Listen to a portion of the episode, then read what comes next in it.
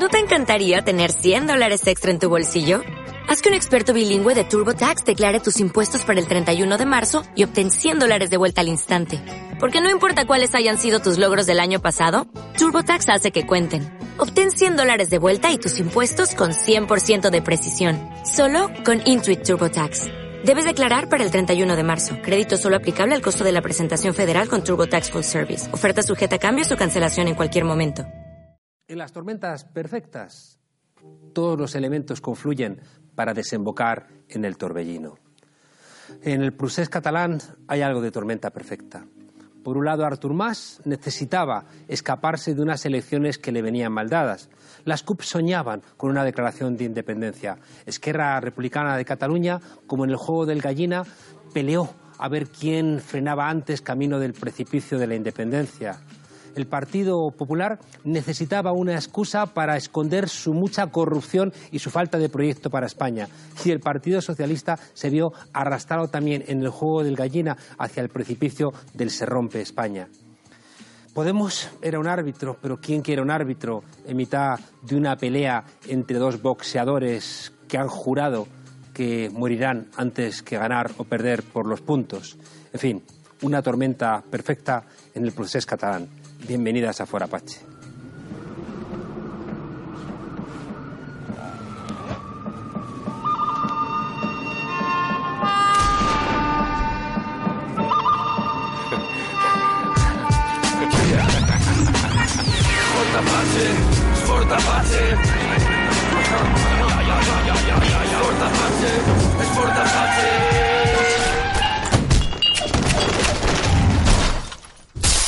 Saludos, buenas noches. Eh, Juan Carlos Monedero, sustituyendo ya por poco tiempo a Pablo Iglesias, que está de permiso de paternidad, lanzando un mensaje también a este país sobre la necesidad de que los hombres compartamos la tarea de cuidados con las mujeres de una manera obligatoria y sin excusas.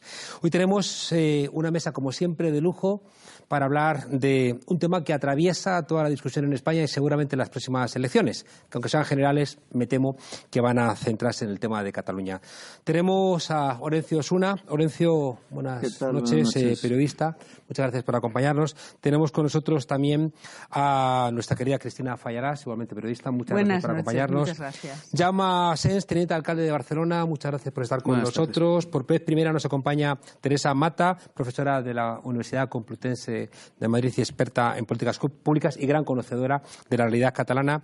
También tenemos con nosotros a María Corrales, analista política. Muchas gracias por estar con nosotros. Y cierra la mesa eh, Raúl Sánchez Cedillo de la Fundación de los Comunes. Vamos a nuestro punto de mira para arrancar el debate.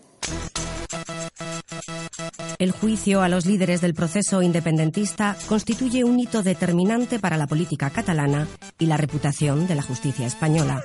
El Tribunal Supremo juzga a 12 líderes independentistas por la celebración del referéndum del 1 de octubre y la declaración unilateral de independencia de Cataluña. Los más de 1.800 folios de peticiones de prueba y testigos por parte de la defensa y unos 300 por la acusación hacen prever un juicio largo y mediático. En su sexta jornada, el juicio ha coincidido además con la convocatoria de una huelga general en Cataluña para apoyar a los acusados. Esta noche, en Forapache, el juicio del proceso catalán que revelará cuestiones claves para el panorama político.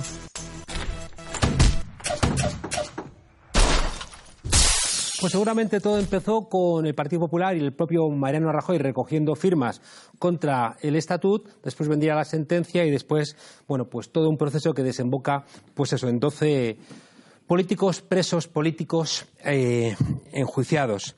Quiero preguntaros en la regla del minuto en qué, consiste y qué nos jugamos realmente en este juicio. Empezamos contigo, Orencio. Bueno, nos jugamos eh, muchas cosas porque al fin es como el final de, momentáneamente del proceso, ¿no? Del procés, es el proceso al procés, por decirlo así redundantemente, ¿no? Entonces nos jugamos efectivamente, pues, eh, pues el aplastamiento, en cierto modo, de lo que ha sido la estrategia del independentismo unilateralista que puede desembocar pues en varias cosas muy graves. Una de ellas, la más obvia, ¿no? que acaben en la cárcel gran parte de los dirigentes de todo este proceso, de una manera, pues yo diría, a partir de unos mecanismos judiciales pues claramente poco justos, muy manipulados, muy interesados en, en planteamientos políticos partidistas, ¿no?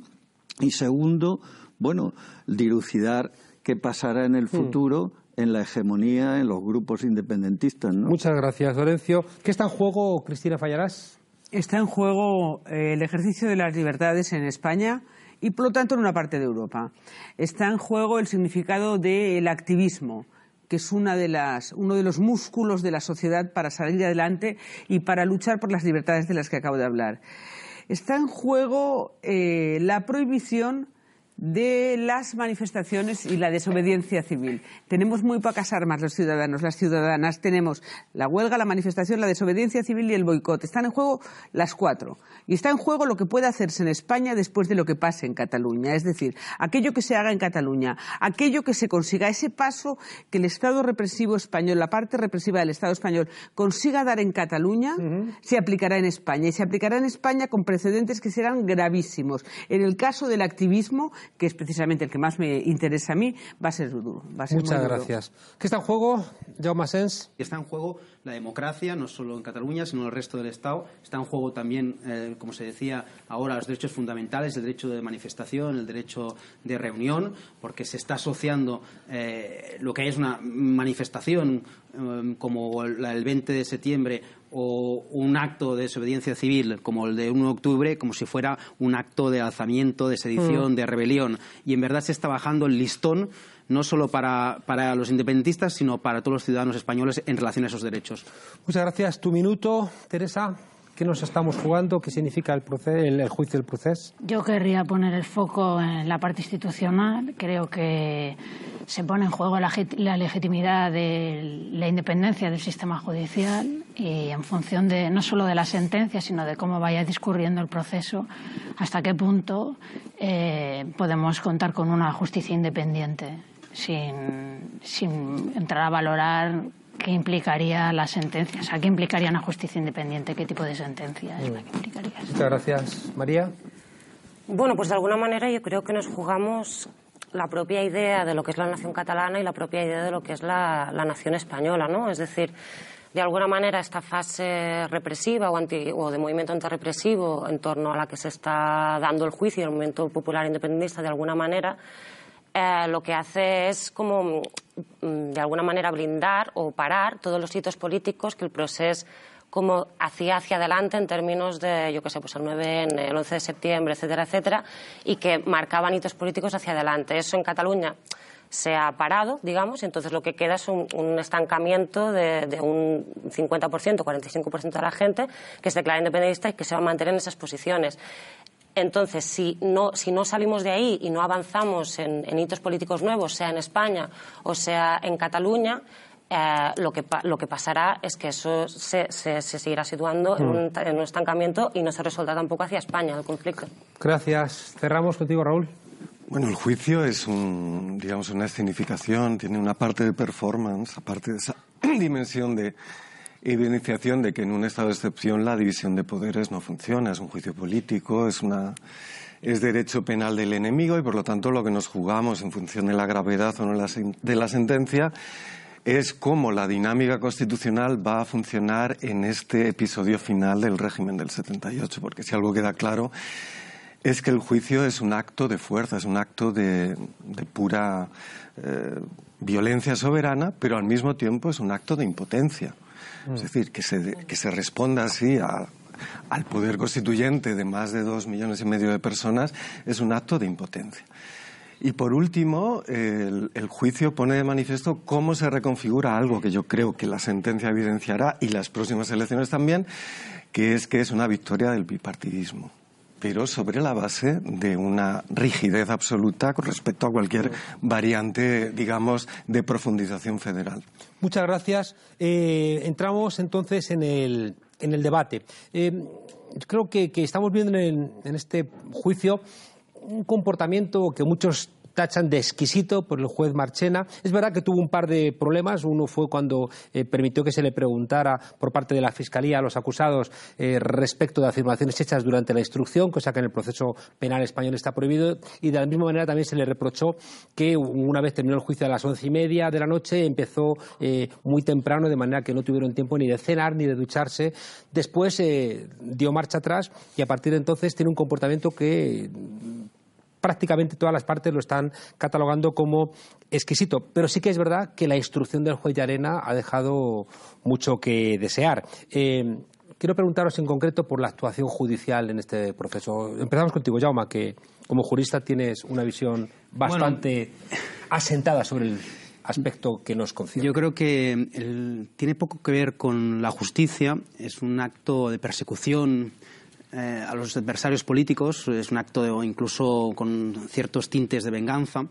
Y es verdad que lo que decías, Juan Carlos, de que las apariencias son correctas, las formas del juez eh, son correctas porque es, consciente de que es un juicio que se está retransmitiendo en televisión, pero tras esa eh, apariencia hay una, arbitrariedad, una arbitrariedad disfrazada de, de legalidad, pero, pero que es en el fondo eh, derecho mm, puro del enemigo, derecho de autor.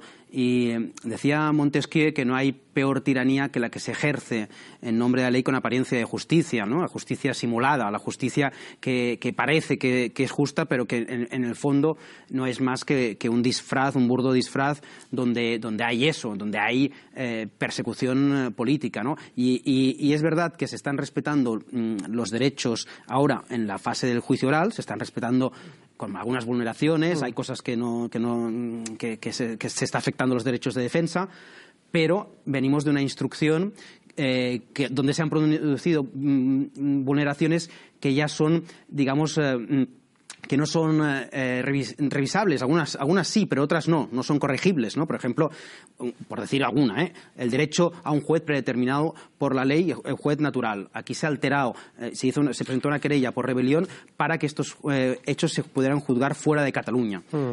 alterando la, ¿no? lo que es son las reglas de competencia. ¿no? Y, y eso también eh, vulnera otro derecho, que es el derecho al, a la segunda instancia. Es decir, cuando a ti, te, juzgan, tienes derecho a que otro tribunal examine tus, tus hechos, pero como el quien te juzga es el Supremo, que está en la cúspide, después del Supremo no hay nada más. Ya te tienes que ir a, Europa que, eh, por unos motivos muy tasados. Solo he puesto ese ejemplo, hay muchas otras vulneraciones, pero ese, y puedo explicar por qué se produce esa vulneración, ¿eh? pero esa me parece que es una, es una, es, un, es una vulneración muy clara. O sea, la idea, y acabo con esta idea, los hechos se han tergiversado, eh, las acusaciones de los delitos son absolutamente infundadas, con una prisión provisional también absolutamente arbitraria y los hechos se están juzgando por un tribunal que es claramente incompetente. Hmm. María, ¿querías añadir algo?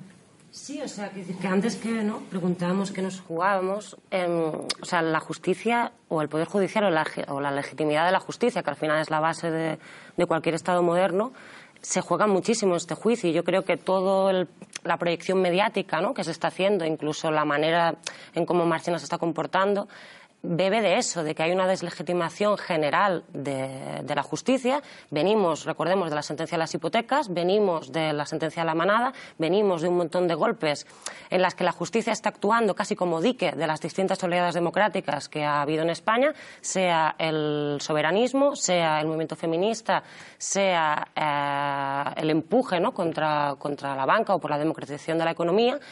Y, y, yo creo que aquí en realidad hay un intento. Lo que pasa que creo que no, o sea, el poco seguimiento que le están haciendo de alguna manera los, los medios españoles, pues no, no, está colaborando mucho, ¿no? Es en esa, en esa voluntad que, que tendría Marchena. Pero sí que creo que hay una voluntad de situar en el debate público la, la, cuestión de la justicia para recuperar esa legitimidad perdida en todo este ciclo político. Gracias, Cristina.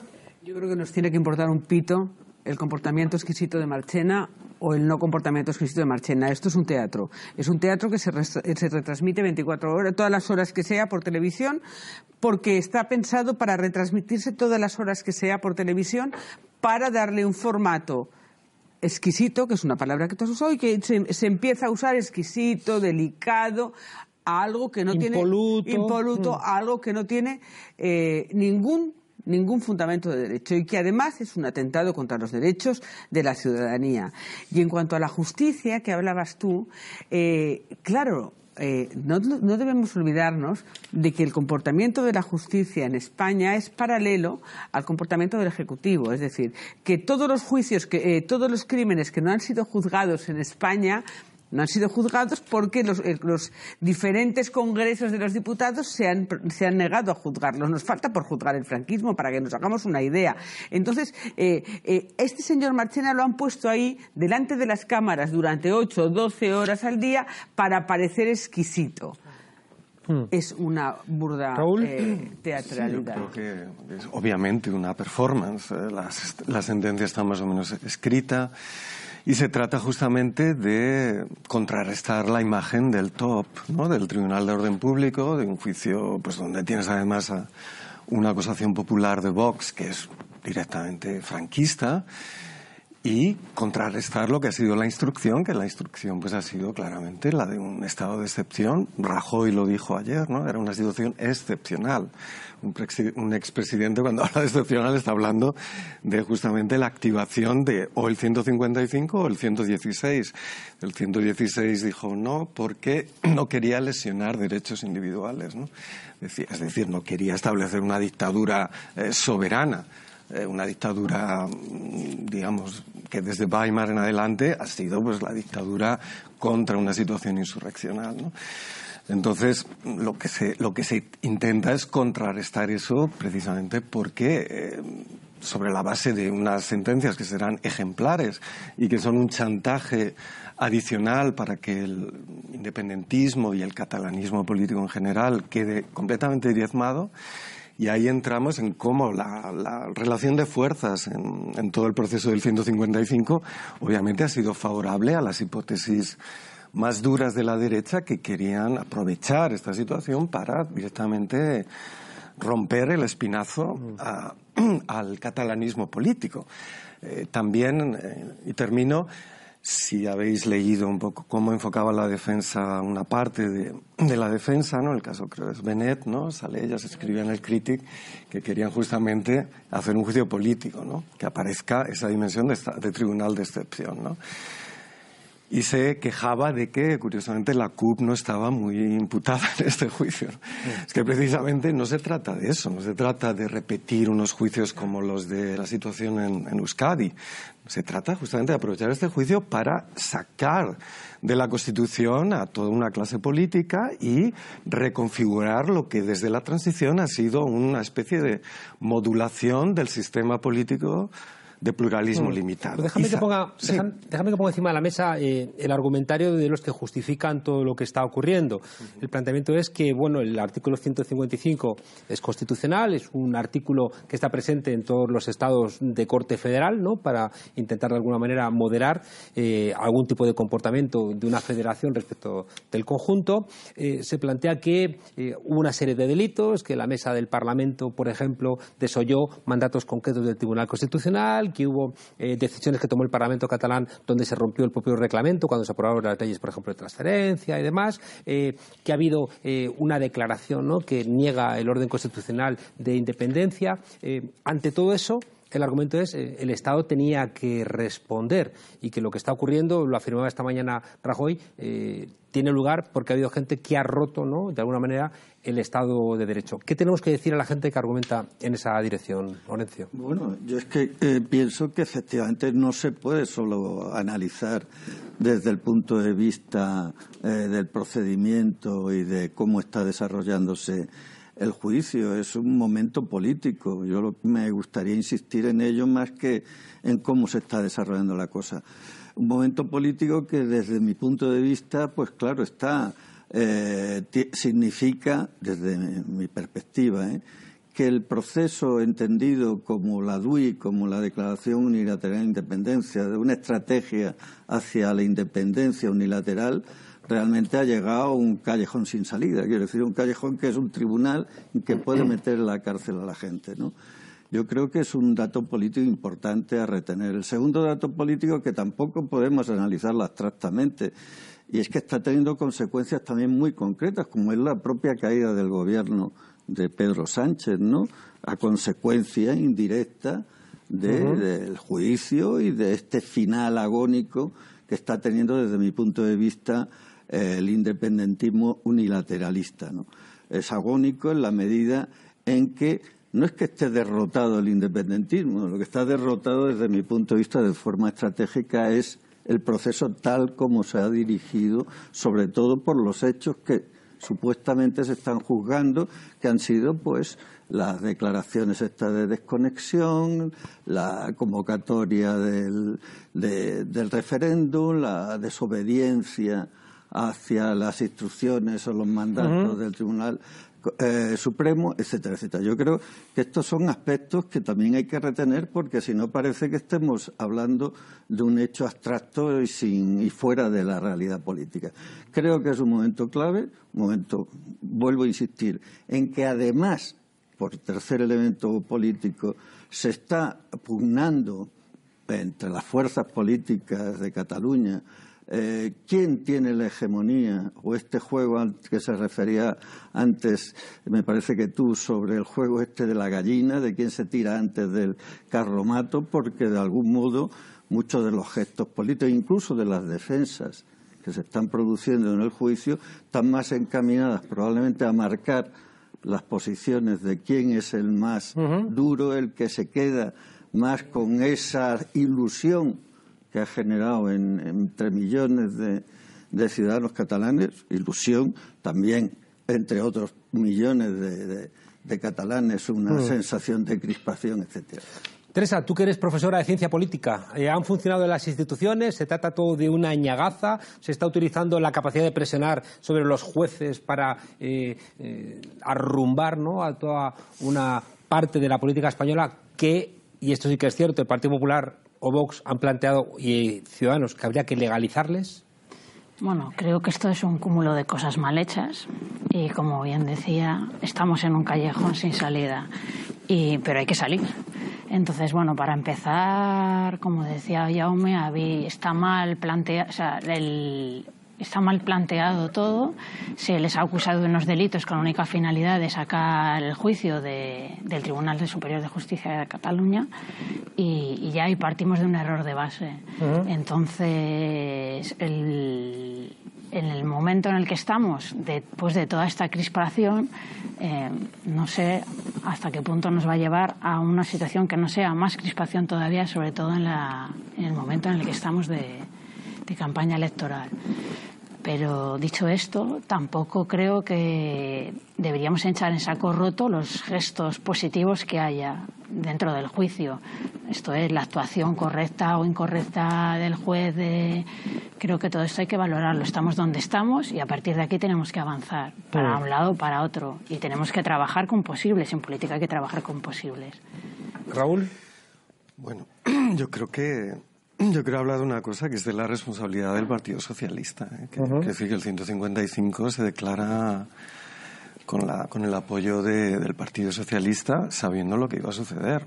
Quiero decir, dejando justamente a toda la máquina judicial mm, absolutamente inclinada a la derecha y, y completamente dispuesta, porque quiero decir, hay una gran continuidad de todo el estado de excepción de la transición, que ha estado operativo geográficamente y temporalmente. Ha habido estado de excepción en las cumbres antiglobalización, ha habido estado de excepción y se activa sobre un, sobre un territorio y por primera vez sobre toda una institucionalidad. Esa responsabilidad, la responsabilidad que ahora pretende, digamos, que le beneficien las elecciones, porque no baja al Partido Socialista, eso parece, sino que justamente frente a esa posibilidad eh, más terrible aún, que es que la derecha eh, en versión Vox eh, capitalice la redefinición del, Estado autonómico, el PSOE es el mal menor. Pero la responsabilidad de esta situación es, profundamente suya y, por lo tanto, a mí me parece que para salir, para encontrar esos puntos, me parece que lo mínimo sería una autocrítica y una, y una eh, digamos, una vuelta a una situación en la que, digamos, el 155 no se activa bajo ningún concepto a pesar de a pesar de, los errores que cometieron el gobierno de la Generalitat y toda la clase política catalana porque no tanto no a mí no me gusta la equidistancia sobre todo cuando hay un poder mayor y otro menor pero si no hablamos como juristas como abogados y no hablamos como analistas políticos ha sido una gran cagada no eh, me permitís la expresión, en el sentido de que ha puesto un escenario que es absolutamente desfavorable para justamente la reconstrucción de un garantismo y de un garantismo efectivo y de contrapoderes sociales que impidan que esto mm. se normalice. Déjame que insista un poco en la idea. Eh, contrasta es razonablemente comprensible, ¿no? Pero no deja de contrastar eh, la arrogancia de aquellos días a la hora de declarar la DUI, de las resoluciones parlamentarias, de la actitud del gobierno, con las negaciones actuales de todo aquello, ¿no? Como diciendo que no ha sido nada. Y en ese sentido me parece mucho más honesto el planteamiento de los Jordis, ¿no? Que dicen fue desobediencia civil, era correcta y la asumimos, a diferencia ¿no? de los políticos que dicen, no, esto no iba de nada, etcétera. Es verdad que se está jugando la cárcel, ¿no? Y por tanto, hay que entenderlo. Pero no deja de convertir todo esto en una suerte de, de tensión un poco, no sé si irresponsable. Bueno, no solo, no solo, irresponsable, es decir, yo cuando, eh, eh, cuando oí a Clara Ponsatí desde Escocia, creo que está, y a, y a, a Comín y a algún otro decir, bueno, en realidad no fue una declaración de independencia, en realidad era una bromita, es que en realidad era una como un juego. Y después a Jordi Tardá, a Joan Tardá en el Parlamento diciendo, bueno, al que cregui que això és una declaració d'independència és imbècil, eh? Eh, eh, eh, de repente habían movilizado a dos millones y medio de personas que de verdad creyeron en eso y de repente esa gente... De las universidades. Culpa, culpa de lo que sea. Yo no soy cristiana, no creo en las culpas, creo en las responsabilidades políticas. Y estas personas lo que hacen es un acto de irresponsabilidad brutal que aprovecha, por supuesto, aquel a quien le interesa, que es el Estado español, y empieza a hablar de golpe de Estado. Porque aquí hay, o sea, hay dos dos términos que deberíamos eh, empezar a analizarlos dentro del problema que tienen. Uno es golpe de Estado y otro es declaración unilateral de independencia. Los dos son mentira. Mm. ¿Querías, María, comentar algo? Sí, o sea, bueno, en relación de lo que pasó el octubre pasado, yo ahí coincido con Horacio. Es decir, el, el juicio del proceso no es solo el fin del proceso tal y como lo hemos conocido ahora, solo por el hecho de que hay un juicio político y esto ha pasado como una fase represiva y judicial, ¿no? donde la política, digamos que ha pasado a un segundo plano, desgraciadamente, porque no debería ser así. Es el final porque de alguna manera pone fin a lo que había sido la secuencia del proceso hasta ahora, ¿no? O sea, que decir, el proceso no es solo, y eso lo hemos dicho 50.000 veces, ¿no? no es solo una cuestión de, la, o sea, de lucha de banderas, ¿no? es decir, el proceso aparece en un momento muy dado, que es el contexto de la crisis económica, es el contexto de la crisis de régimen del 78, y la independencia como utopía disponible en un momento dado condensa esperanzas, certezas y, ilusiones y demandas en torno a toda una generación, que por ejemplo, en mi caso, en la mía, la, gente de 18 a 24 años en 2012 era más de la mitad de la gente la que apoyaba, la que apoyaba el proceso independentista y solo se entiende desde, desde estas circunstancias, ¿no? Si, ¿no? si no lo contraponemos, sino que lo entendemos como, como una utopía disponible en un momento en el que el en el Estado no mm. había absolutamente nada que, que ofreciera una esperanza a futuro. ¿no? Entonces yo creo que lo que tiene que ver con el 1 de octubre y con la DUI al final son los últimos coletazos de, de, de un proceso que solo se ha regido en base no solo a marcar una utopía disponible, que en este caso es la independencia, como un foco a futuro, sino hitos políticos a corto plazo que en el fondo centralizaban y situaban toda la agenda política catalana y que, por tanto, lideraban la hegemonía no solo dentro del, independentismo, sino de la nación catalana. Es decir, en ese momento el independentismo controlaba y situaba la agenda del conjunto de Cataluña y, después pasa a, liderar, digamos, la agenda, la agenda del conjunto del Estado. Y en relación a eso quería decir una cosa, es decir, yo creo que en este caso no solo está en juego quién lidera dentro del independentismo, ¿no? que en términos de liderazgo pues ya veremos qué, estrategia se saca de la manga cada partido, pero en términos hegemónicos, para mí el independentismo es claramente ahora, como la centralidad la tiene claramente es que republicana.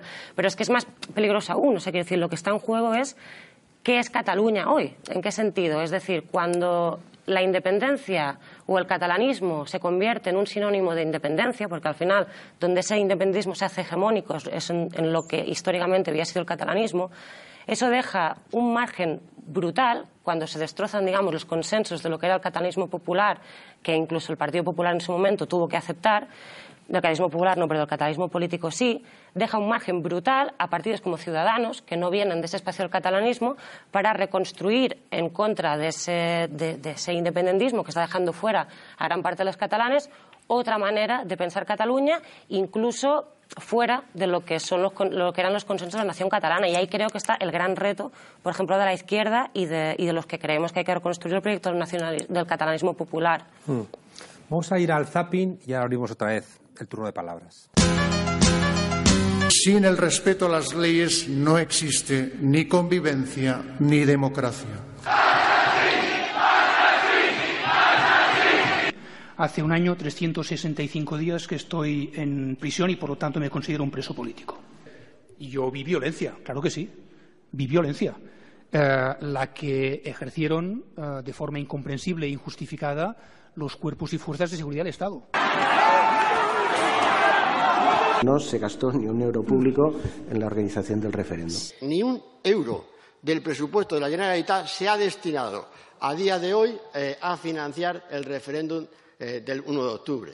No tiene sentido, no es admisible apelar a una supuesta democracia por encima del derecho. La ley siempre, incluso las justas, son la encarnación de la voluntad del poder. Yo las leyes las respeto si me parecen respetables y si no, no las respeto. Que no hay libertad sin leyes se ha sabido siempre. Así como también que sin leyes no puede haber democracia. El rey de España se ha convertido en uh, un enemigo de la democracia. Sí, un enemigo de la democracia en la medida que en vez de uh, adoptar una posición de árbitro, lo que hizo, repito, fue avalar la represión en Cataluña. ¿Lo ocurrido en ese colegio es para usted un acto violento? Por parte de la policía, sí. ¿Por parte de los manifestantes?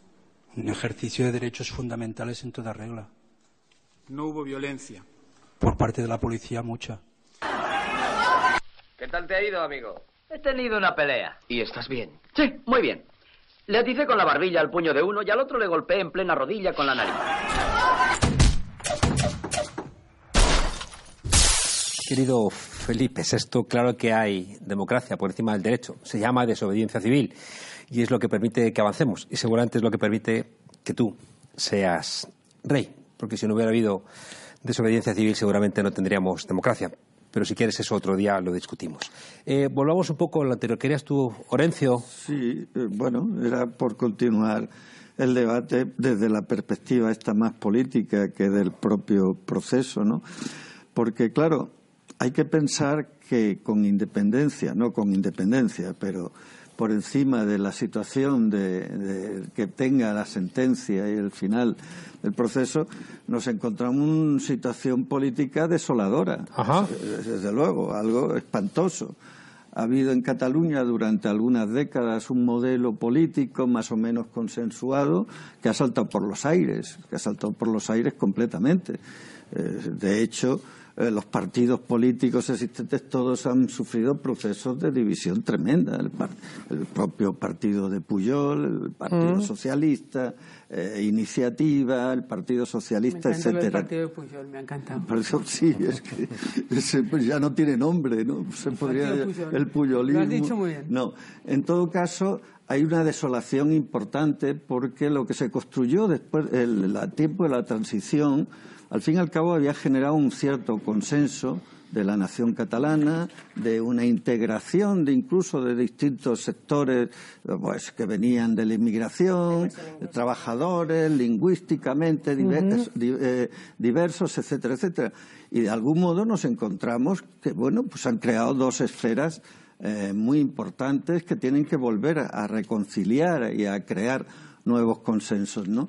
Eso me parece muy importante, pero lo lamentable es que en estos momentos está todo como bloqueado. Eh, en tanto no termine el juicio, en tanto no aparezcan de nuevo eh, bueno, gente que piense, hemos llegado a este punto, una parte importante de la población catalana, de los ciudadanos, la mitad, la mitad menos uno, da lo mismo, está por la independencia, otra mitad, más uno, menos uno, no está a favor de la independencia, pero es que el problema es que incluso están instalados en ciertos sectores, eh, en ciertos territorios, eh, generalmente, según todas las encuestas, hablan de que el 70% de los castellanos parlantes no son partidarios de la independencia y viceversa, está situados, como decía, territorialmente en ciertas áreas, digamos, los favorables. Sí, es un problema político muy serio, aparte de que ha venido a converger pues con una crisis constitucional muy grave una, que, yo creo que ha estallado a partir de la crisis económica, de mm. la liquidación de parte del, estado de bienestar, etcétera, y esta pinza entre los problemas sociales que hay en el conjunto de España y el problema de desorden constitucional que está produciendo la situación en Cataluña, abre un escenario político que va a ser necesario afrontar de una manera seria y rigurosa, ¿no? Sí, no, solo dos cosas. Oyendo al rey, mm, pensaba en Harar, en que decía que... Es terrible que no sea Nochebuena, y que nunca escuchamos el discurso del rey y tengamos que escuchar aquí en Fuera Pache el discurso del rey. Pues eh, oyendo al rey decía que, que, me acordaba de Harar en que decía quien confunde la ley con la democracia abre las puertas al totalitarismo, ¿no? Y realmente, y lo hacía mm, pensando además en que Hitler todo lo que hizo, lo hizo con la ley en la mano. Y esa confusión, ¿no? Eh, de ley con democracia que, es, que se, ha convertido en un mantra que nos dicen constantemente, ¿no? Y, que, y, que cuando es al revés, es, la ley que tiene que estar al servicio de la democracia, no la democracia al servicio de la, de la ley, ¿no? Y, esa jerarquización mm, da cuenta de la concepción democrática que tienen unos y otros. ¿no? Y quería enfatizar una cosa que decía Raúl de la responsabilidad de, del PSOE con el 155. En efecto, el 155, eh, que es, eh, es el que permitió hacer eh, eh, Rajoy presidente de Cataluña, eso ya había hecho Rajoy presidente de España, después eh, lo hizo presidente de Cataluña, ¿no? Un, partido que en Cataluña es marginal, casi extraparlamentario, y de, aquellos que no habían gobernado desde el franquismo volvieron a gobernar en Cataluña mm, por primera vez en, democracia. Eh, para mí es, es, un pecado de origen grave, ¿no? Mm, de hecho, nosotros en Barcelona rompimos la relación por eso, porque en verdad pues se puede discutir si fue una decisión acertada o no, pero en todo caso, ahí es cuando eh, se abre, la, mm, se abre la caja de, Pandora, porque en verdad hay una conexión entre el 155 se les quita el foro de protección a, los políticos cuando se disuelve el Parlamento eh, y, el Gobierno, y a partir de ahí les meten las querellas. Por tanto, sin el 155 em, no estarían ahora seguramente en prisión tampoco seguramente estarían en prisión sin, la declaración de independencia. Pero aquí, eh, lo estaba diciendo antes Cristina, cuando hablaba de la responsabilidad de los políticos, no olvidemos que, que es verdad que hubo mucha sobreactuación y mucha retórica, pero era retórica desactivada, eh, desconectada de, hechos eh, reales, porque en verdad no se publicó nada. Fue, una simple declaración simbólica, como muchas que aprueban los parlamentos, los que tenemos funciones públicas, sabemos que hay muchas declaraciones de ese tipo, y, ahí también hay que ver cómo caen en la trampa, de, mm, porque eso es lo que construye, es lo que necesitan construir ellos, el PP y Ciudadanos, como, como amenaza. Es decir, una forma de actuar que podría haber utilizado perfectamente el gobierno eh, del Partido Popular es ignorarlos. Pero, eh, o sea, el 1 de octubre, Puigdemont, el 1 de octubre, Puigdemont en el balcón duda y duda y la noche no duerme ni duda y duda, eso le confiere le confiere una oficialidad, es decir, puede haber una cosa que sea una actuación solamente y otra cosa es un acto. no, no digo que no tenga relevancia política. Ah, claro, no, digo que no tenga relevancia política. Evidentemente, cualquier acto de un político tiene relevancia política. Lo que me estoy refiriendo es que, en verdad, bueno, una cosa es relevancia política, la otra es penal. Lo que nos dicen los tribunales europeos es que, eh, por ejemplo, el alemán, es que eh, eso es irrelevante penalmente. Otra cosa es que sea ilegal, porque a veces se confunde. No cualquier cosa que es ilegal es delictiva. Y no cualquier cosa que que, representa un error político debe ser, combatido a través de la ley o la ley penal. Pero en todo caso, lo que quiero decir es que eso fue instrumentalizado para el PP para apuntalar la, nación española, porque en verdad de ahí nace un nacionalismo español, o sea, resulta útil a, a PP y a Ciudadanos necesitan eh, mantener la amenaza eh, del, el- del independentismo como en su momento ETA también funcionaba para, para operar políticamente. Entonces, ese es el tema, porque si no hubieran hecho nada, como no hicieron nada en el 9N, o como no hicieron nada en el Quebec, en el Quebec hubo dos eh, referéndums unilaterales. ¿Y qué, hizo- y qué hicieron en, eh, en- en el, gobierno de Canadá? Pues, pues bueno, pues sí, pues, pues muy bien. Han, han decidido que son independientes, como también pasó en, el- en el norte de Italia, en la Padania. Se proclamaron independientes. Y desde Roma dijeron, pues muy bien, pues son ustedes independientes. Pero, eh, pues yo qué sé, si al día después de, de ese día de Puigdemont hacen un- convocan un consejo de ministros en Barcelona, ya está, se ha acabado. Ah, sí, vale, pues muy bien, pero los aeropuertos por- y, le- y todo lo otro controlamos nosotros, ¿eh? O sea, pues es un independiente de su cabeza. Claro, Mm. sin duda. Raúl y luego Teresa. Sí, bueno, yo, dos cosas, digamos que quizá para eh, mover el debate. Una, que yo creo que esta situación pone en cuestión un axioma del, del, del soberanismo catalán y de- eh, que además echaba bastante las culpas a, pues, en, a- en Comú Podem, eh, a Podemos, que era que España es irreformable. Es decir, que la idea de que eh, pues hay que tirar por ahí, porque si no, ¿qué vamos a hacer? ¿no? Aguantar. Yo creo que no. Y esto tiene que ver justamente con algo que mm, a mí mm, lo que pasó el 1 de octubre y en los días anteriores me recuerda algo que otros pues recordaréis, que es Génova 2001. En Génova, pues eh, se hizo, se usó el performativo, ¿no? El performativo era los, los, monos blancos declararon la guerra al G8. Y el G8 y el Estado de Berlusconi y Fini se lo aprovecharon y se lo tomaron en. O sea que ojo con los performativos, porque hay dos tipos de performance, es decir, hacer cosas con palabras, ¿no? Declarar cosas con palabras. Unos son los constituyentes, ¿no? Los del 15M, los de las calles y la sociedad civil de- del Prusés, y otros son los del Estado, ¿no? Los de los que el performativo dice somos un Estado. Entonces, si tú juegas con esa ambigüedad irresponsablemente y desde una titular, un, un- un magisterio público, una magistratura pública, declaras ese performativo porque estás haciendo de eco del popular, estás haciendo una Pero cosa perdona, Raúl, te dirían otra vez, los que están a favor de lo que está ocurriendo, te dirían, se tenía que haber aplicado el 155 antes. Es decir, cuando por parte del gobierno de la Generalitat se hicieron las primeras afirmaciones tendentes a la independencia, no es decir, haced lo que os dé la gana, sino se reclama desde la derecha tendría que haber aplicado antes el 155 porque está poniéndose en duda la unidad del Estado. No, porque es que, es que Jamás, tampoco se aplica el porque- 155. O sea, te implica una determinada interpretación inconstitucional del 155 Mm. que la planteó en su día Fraga y Ribarne y que fue excluida expresamente. Claro. O sea, que encima es eso, es un, es un uso, digamos, bar- mm, eh, eh, totalmente. mm, Espurio, sí, sí, totalmente, sí, sin duda. Sin duda, pero insisto, estoy plantando una parte importante de la población entiende los argumentos de esta gente y creo que es nuestra obligación eh, clarificar en esa dirección. Insisto, en el momento en que desde la Generalitat performativamente, es decir, a través de palabras, se está diciendo desoímos eh, los mandatos del Tribunal Constitucional, desoímos los mandatos del Gobierno español, hay gente que dice es el momento de aplicar el 155, no de aplicarlo como lo han aplicado, que yo creo que es a todas luces inconstitucional, pero sí que es un momento, por eso te diría que es casi de libro de que el Gobierno diga están ustedes desoyendo los mandatos generales, eh, tengo que hacer algo. Porque para eso están los recursos que plantea la propia Constitución al respecto. ¿no? Ahora podemos decir, no, no, es un problema político, no hay que judicializarlo, es otra discusión. Pero, pero decir que no había que hacer nada, yo creo que no nos entendería mucha gente de la que nos está escuchando. Rajoy ayer dijo, no hubo un referéndum, no le cupo ninguna duda, no hubo un referéndum.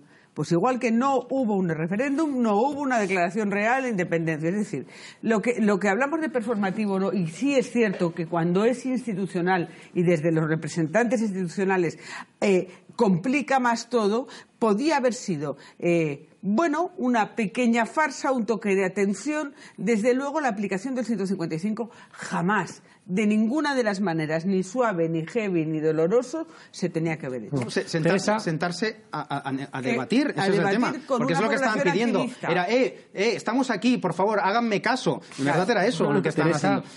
Bueno, yo quería insistir solo en la idea que planteaba al principio, que esto era un cúmulo de cosas mal hechas y hay que asumir responsabilidades todas. Raúl decía la responsabilidad del Partido Socialista, los independentistas tienen que asumir responsabilidades. ¿Dónde hemos llegado? Estamos aquí. ¿Eh?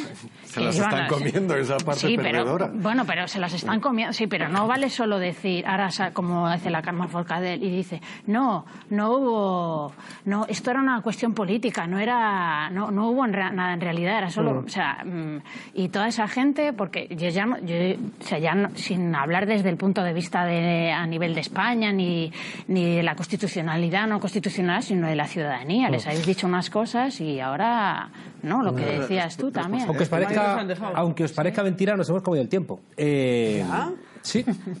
Parece mentira, pero nos hemos comido el tiempo. Volvemos a la regla del minuto, donde vamos a pediros vuestras conclusiones. Empezamos contigo, María. ¿Conclusiones a qué? Las conclusiones de lo que queráis plantear. Las conclusiones de lo que queráis plantear respecto a eso que hemos hablado del El último minuto, vaya. El último minuto.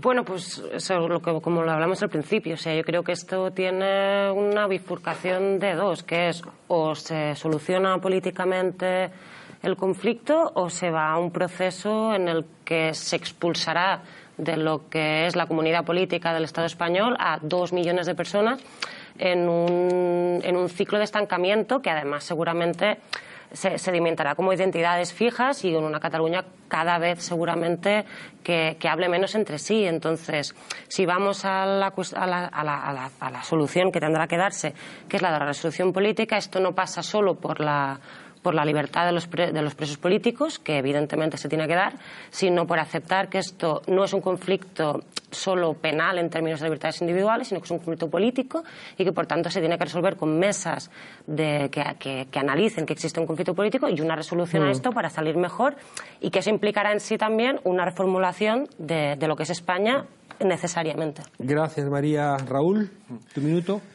Bueno, yo creo que después del juicio eh, empieza la campaña electoral y insistía en, en, la victoria del bipartidismo, porque si consideramos que ahora que van a por Ciudadanos, Vox, PP, pues son lo mismo, y no van a actuar de manera muy distinta a este respecto. Y por lo tanto, ahora el PSOE es el que dice, eh, con estas condenas, si queréis que haya un indulto y se normalice, pues apoyadme y dejemos cualquier tipo de veleidad. Mientras que los otros presionarán para que se mantenga la situación de excepción. Es decir, hay que todas las partes, digamos, de las fuerzas democráticas tienen que ver que hay que cambiar de táctica.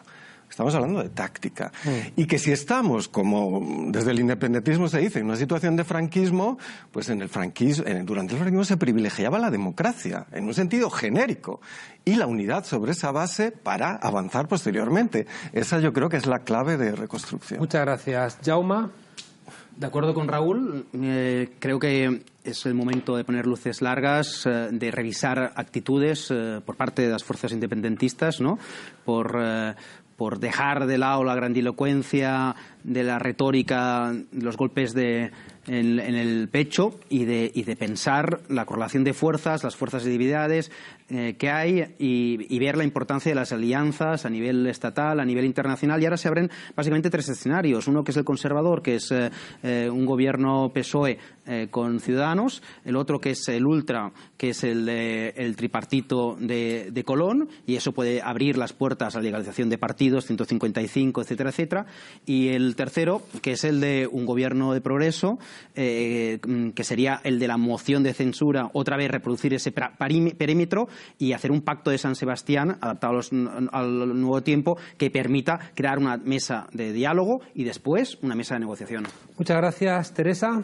Bueno, yo creo que estamos donde estamos. Hay que hacer un ejercicio de responsabilidad política y tener miras largas, como decía Jaume, y sobre todo intentar dejar el, no tanto la retórica, sino el discurso este de la crispación y de las grandes elocuencias y intentar recomponer un poco todo lo que se ha roto en este proceso. Evidentemente, ya sabemos que hay algunos que no van a hacer nada en esta línea, pero en la mano del resto está ir avanzando en este camino. Mm. Muchas gracias. Orencio. Sí, eh, yo pienso que hay que partir de un concepto previo a todos.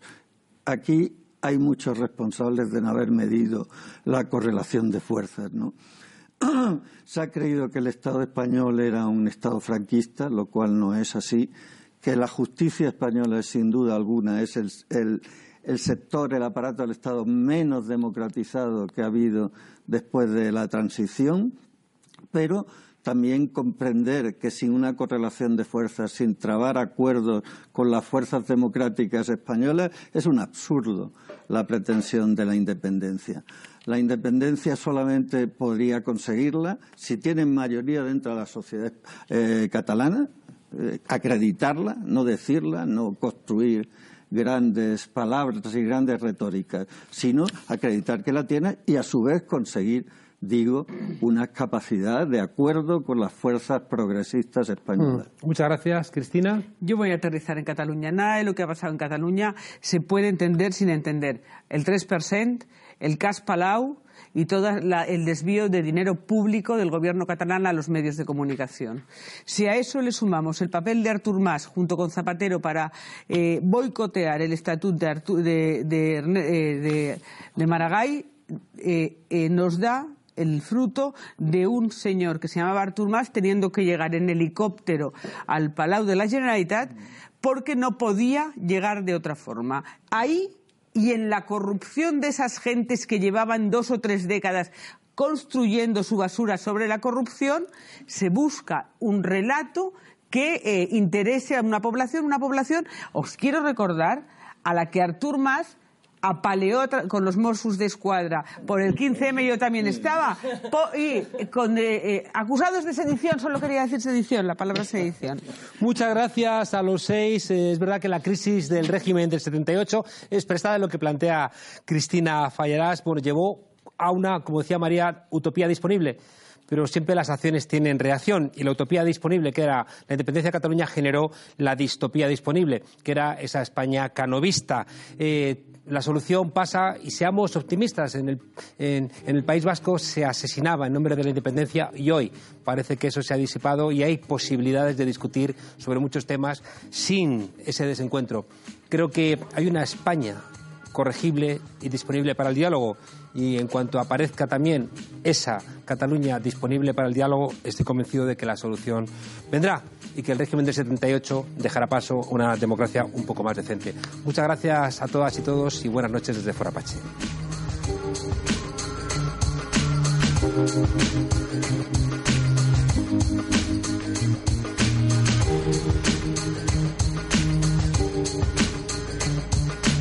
¿No te